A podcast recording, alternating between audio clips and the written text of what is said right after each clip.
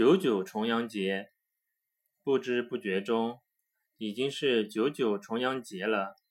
一个提醒我们应该关心老年人、尊重老年人的日子。中国现在老龄化的情况怎么样呢？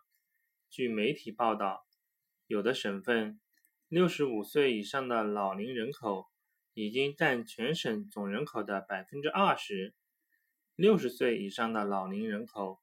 已经占全省总人口的百分之二十五，人口结构已经进入了深度老龄化。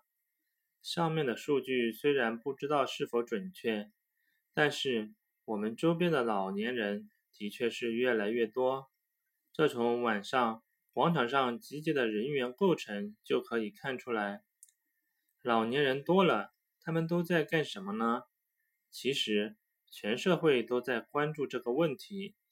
因为，即使现在年轻的我们，终将会有老去的一天。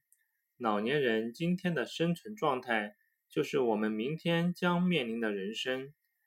有的老年人重拾年轻时的兴趣爱好，人老心不老，活到老学到老。因为有一颗年轻的心，始终不愿服老。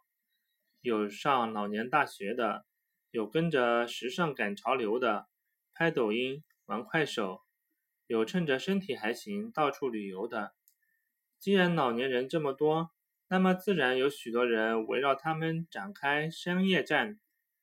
有的是真心实意，希望能够帮助老年人解决生活中面临的各种问题，而有的却只是打着保健养生的幌子，以各种骗局来欺骗老年人。